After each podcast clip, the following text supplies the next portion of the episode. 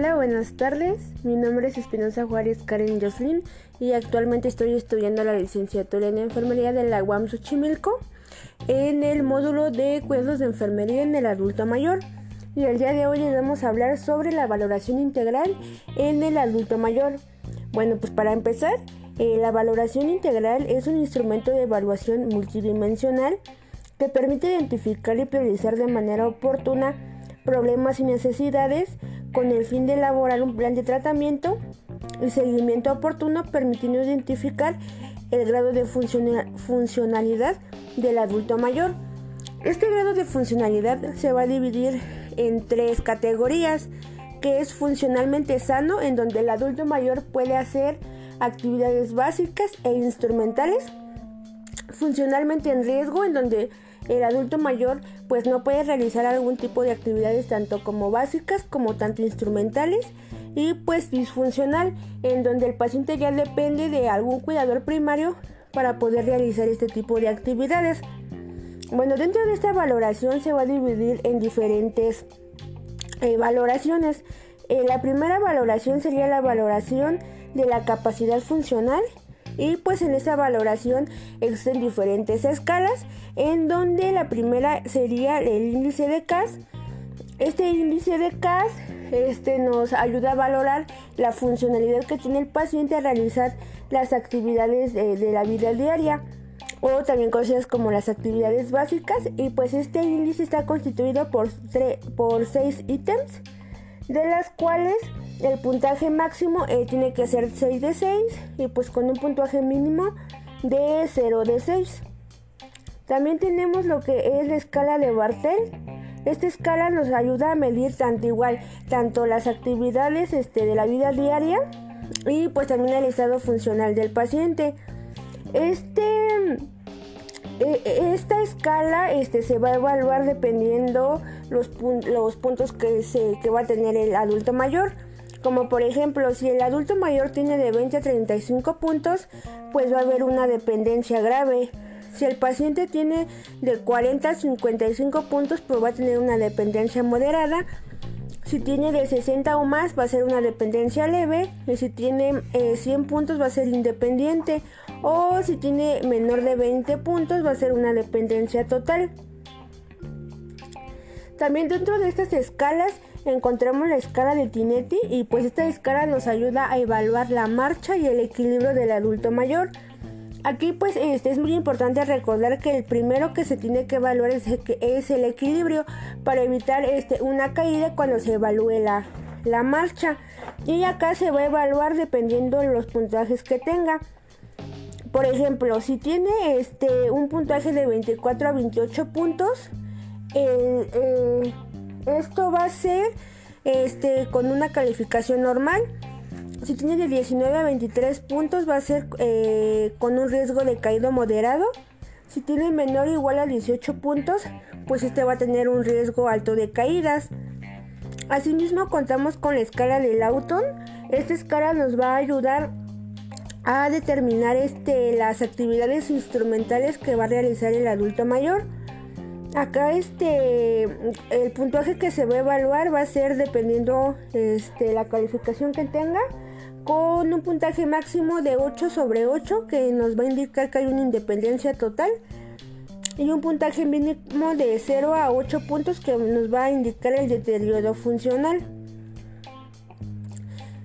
También otra escala que entraría eh, en estas valoraciones sería la escala de evaluación del estado nutricional y pues este nos va a evaluar el, el riesgo de desnutrición que puede tener el adulto mayor y pues esta escala consta de 7 ítems de los cuales pues se van a, eh, a, a, evaluar si tiene una puntuación total o igual o mayor a 12 puntos esto indica que la persona tiene un estado nutricional normal y pues no requiere alguna intervención.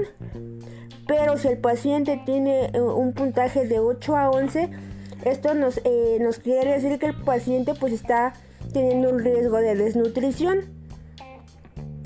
Y pues para continuar con otra valoración que se tiene que realizar al adulto mayor, entra la valoración cognitiva y afectiva del adulto mayor Y pues dentro de estas valoraciones se encuentra el, cuestionario del estado mental portátil de, de, de Pfeiffer, el cual pues este nos ayuda a determinar pues el grado de deterioro cognitivo a través de una evaluación que consta de 10 preguntas de las cuales pues nos va a, a, ayudar a verificar cuál es el deterioro funcional del, pues, del paciente. Acá este pues e, en este instrumento se va a evaluar de la siguiente manera. Si el paciente tiene de 0 a 2 errores, este acá tiene unas funciones intelectuales intactas.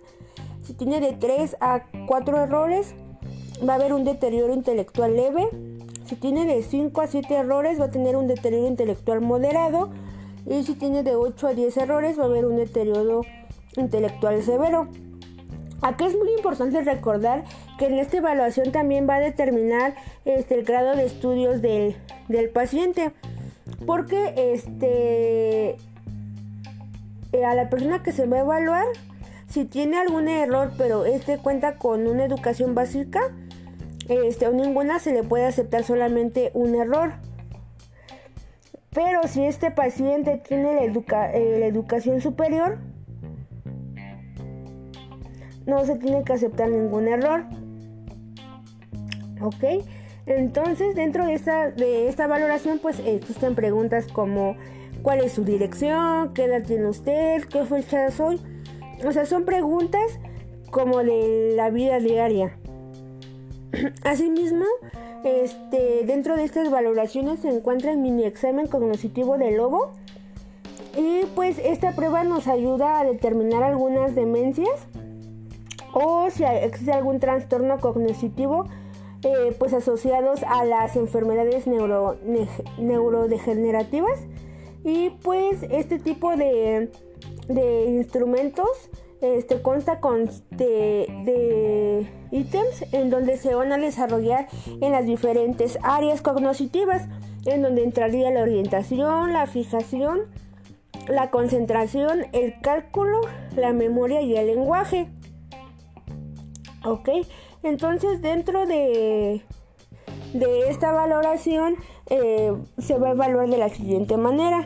Si tiene de 20, de 20 a 24 puntos, va a haber eh, un, deterioro cognitivo leve. Si hay de 15 a 19 puntos, va a haber un deterioro cognitivo este, pues moderado. Y pues si hay de 0 a 14 puntos, pues esto ya nos va a decir que hay un, un grave deterioro cognitivo. Y pues que nos puede decir que a lo mejor existe una determinada demencia este, avanzada. También este otro tipo de instrumento que se va a valorar acá sería la, escala de depresión de Yasabe, ya de Yasabe, ajá. Esta escala nos ayuda pues a determinar el estado de depresión que puede tener el adulto mayor. Y pues esta escala consta de 15 ítems, de las cuales pues nos indican si hay presencia de algún síntoma depresivo. Acá este, esta escala se va a evaluar de 0 a 4 puntos se va a considerar normal sin síntomas depresivos. De 5 a 8 puntos nos va a indicar que hay presencia de depresivos leves. De 9 a 10 puntos nos va a indicar la presencia de síntomas depresivos moderados. Y de 12 a 15 puntos nos va a indicar la presencia de síntomas depresivos graves. Hay que recordar que esta valoración se va a hacer este, junto con la escala de Filadelfia.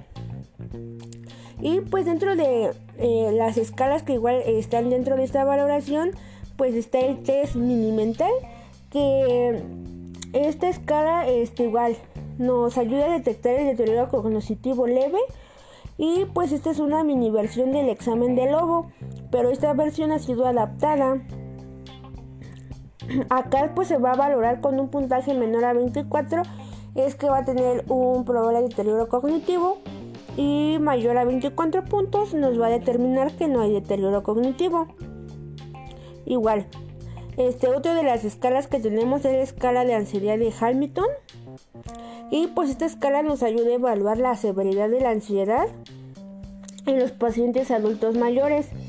Y pues este, esta escala está compuesta por 14 ítems de las cuales este se van a dividir eh, eh, estos ítems se van a, van a evaluar tanto la ansiedad psíquica como la ansiedad somática y pues este este esta escala se va a evaluar de la siguiente manera si el paciente tiene de 0 a 70 puntos, eh, nos va a decir que el paciente no tiene, no está deprimido. Si tiene de 8 a 13 puntos es que existe una depresión ligera. Si hay de 14 a 18 puntos, nos va a decir que hay una depresión moderada. Si, ah, eh, si tiene de 19 a 22 puntos, nos va a decir que hay una depresión severa. Y si tiene mayor de 23 puntos, pues ya nos va a determinar que hay, eh, hay una depresión este, pues muy severa.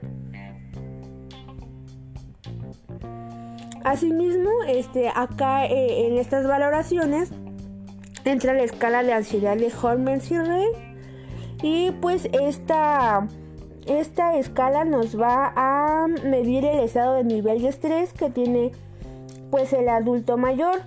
Y pues esta escala se va con, eh, eh, consta de 44 ítems en donde este, nos va a mencionar algunas, algunos acontecimientos que al adulto mayor le puede causar pues, pues el estrés. Y pues en esta escala se va a evaluar si existe una puntuación de 150, va a, haber, eh, va a existir un riesgo eh, para la salud de depresión ya sea medio o bajo. Si hay de 200 puntos, de 200 puntos la persona pues estaría en riesgo de, de, estrés. Y si hay de 300 o más, pues la persona corre un riesgo muy severo de padecer este el estrés. Y pues otra escala que también tenemos eh, en cuenta es la escala de, de estrés este, percibido y pues esta escala igual nos va a evaluar el nivel de estrés percibido durante el último mes y pues esta escala consta de 14 ítems. Y posteriormente vamos a pasar a la valoración social. Y pues dentro de la valoración social encontramos lo que son las escalas sociofamiliares de, de, de y pues esta eh, valoración sociofamiliar pues nos permite este, valorar las situaciones de riesgo y problemática social que pues pueda tener el adulto mayor. Acá este, este instrumento consta de cinco ítems de los cuales este, va a evaluar la situación familiar, la situación económica, la vivienda, la relación y el apoyo social que vive el, pues el adulto mayor.